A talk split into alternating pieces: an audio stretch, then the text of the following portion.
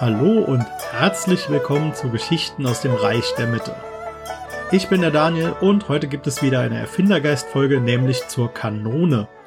Bevor wir dazu kommen, aber noch eine kurze Info.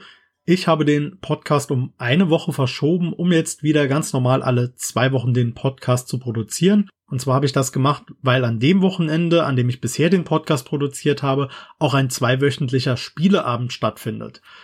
Und dem wollte ich gerne endlich ausweichen, damit der Aufnahme Sonntag nicht mehr im Zeichen eines langen Samstagabends steht.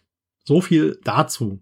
Die heutige Erfindergeist-Folge dreht sich um eine Erfindung, die mal wieder die Welt deutlich verändert hat, nämlich, wie schon gesagt, die Kanone.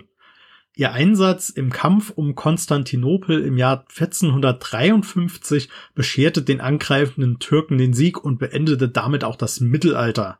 Aber bevor es dazu kam, musste die Kanone auch erstmal erfunden werden. Und das taten die Chinesen. Vermutlich war die Kanone eine Weiterentwicklung der Feuerlanze. Und diese erste Art der Schwarzpulverwaffe taucht zum ersten Mal im Jahr 950 auf. Ihr erster Kriegseinsatz wird allerdings erst im Jahr 1132 erwähnt. Und die Feuerlanze war ein Speer, hinter dessen Spitze eine Röhre mit Zündschnur angebracht war. In dieser Röhre befand sich zuerst nur Schwarzpulver und die Waffe wurde als Schockwaffe eingesetzt.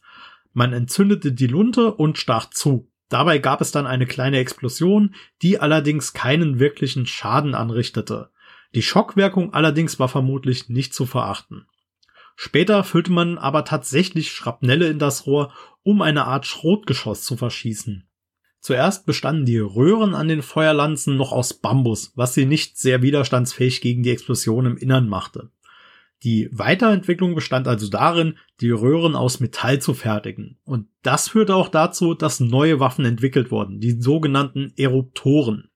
Das waren größere Röhren aus Metall, die auf einem hölzernen Rahmen aufgestellt wurden und im späten 12. und frühen 13. Jahrhundert auftauchten.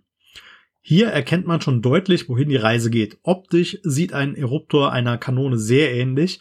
Allerdings wurden noch keine großen Kugeln verschossen, sondern weiterhin Schrapnelle, kleine Schrotkügelchen und sogar giftige Substanzen.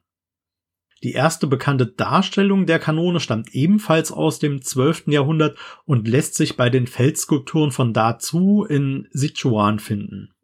Die älteste erhaltene Kanone mit Inschrift des Herstellungsdatums ist die Xanadu-Kanone aus dem Jahr 1298. Eine weitere erhaltene Kanone ist eventuell sogar noch älter, nämlich die Wu-Wei Bronzekanone, die auf das Jahr 1227 datiert wird. Allerdings fehlt hier eine Inschrift auf der Kanone.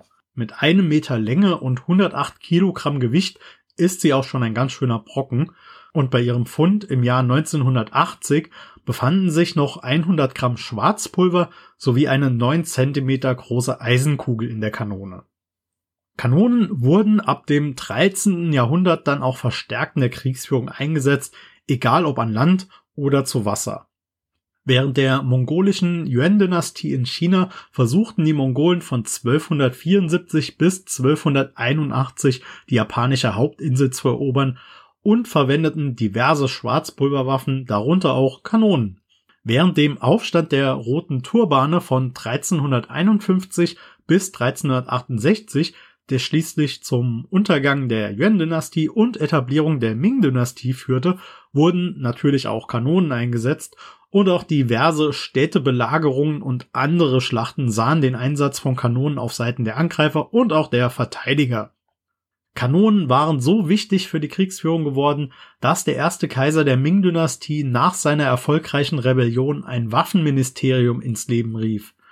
Das wurde damit beauftragt, alle drei Jahre 3000 bronzene Handfeuerwaffen, 3000 Kanonen sowie passende Munition und auch Ladestöcke für die Kanonen zu produzieren. Während der Ming-Dynastie wurde dann auch die wahrscheinlich erste Feldartillerie der Geschichte entwickelt, nämlich die 1000 Kugel Donnerkanone. Die konnte auf einem vierrädrigen Karren befestigt und somit auf dem Schlachtfeld bewegt werden. Außerdem wurde ein Schild aus Holz vor die Kanone gepackt, damit der Feind sie nicht gleich erkennen konnte. Wurde der Schild entfernt, war es dann auch schon zu spät, denn dann feuerte die Kanone auch. Und die größte Kanone, die die Chinesen alleine entwickelten, war die große göttliche Kanone. Sie konnte bis zu 600 Kilogramm wiegen und mehrere Eisenkugeln auf einmal verschießen oder auch bis zu 100 eiserne Schrotkugeln. Das klingt ziemlich furchteinflößend, wenn ihr mich fragt. Und im 16. Jahrhundert begann man schließlich auch in China damit, europäische Modelle zu benutzen und Ideen in eigene Designs einfließen zu lassen. Über die Jahrhunderte veränderte sich die Kanone deutlich. Sie wurde größer, kleiner, die Form veränderte sich, Reichweiten wurden absurd groß und die Munition besteht heute auch nicht mehr aus Kugeln. Aber eines blieb immer gleich. Sie ist essentiell für die Kriegsführung, egal ob zu Land, zu Wasser und sogar in der Luft. Ich hoffe, euch hat die heutige Erfindergeist-Folge gefallen. Lasst mich das gerne wissen, indem ihr mir Feedback gebt. Entweder könnt ihr dazu meine E-Mail-Adresse fuchsgeistmedien.outlook.de verwenden oder ihr schreibt mir einfach auf meinem Twitter-Kanal at Podcast der Mitte, auf dem ich auch zusätzliches Material zum Podcast poste. Und auch Themenwünsche und Fragen sind immer willkommen. Alle Links gibt es wie immer in den Shownotes zum praktischen Anklicken. Und ansonsten könnt ihr mir helfen, den Podcast weiter zu verbreiten, indem ihr ihn weiterempfiehlt oder auf Apple Podcasts oder Spotify eine Bewertung abgibt. Und dafür bin ich euch immer sehr, sehr dankbar. Damit sind wir dann auch für heute durch und ich hoffe, ihr seid auch das nächste Mal wieder dabei. Ich danke euch fürs Zuhören. Bis zum nächsten Mal.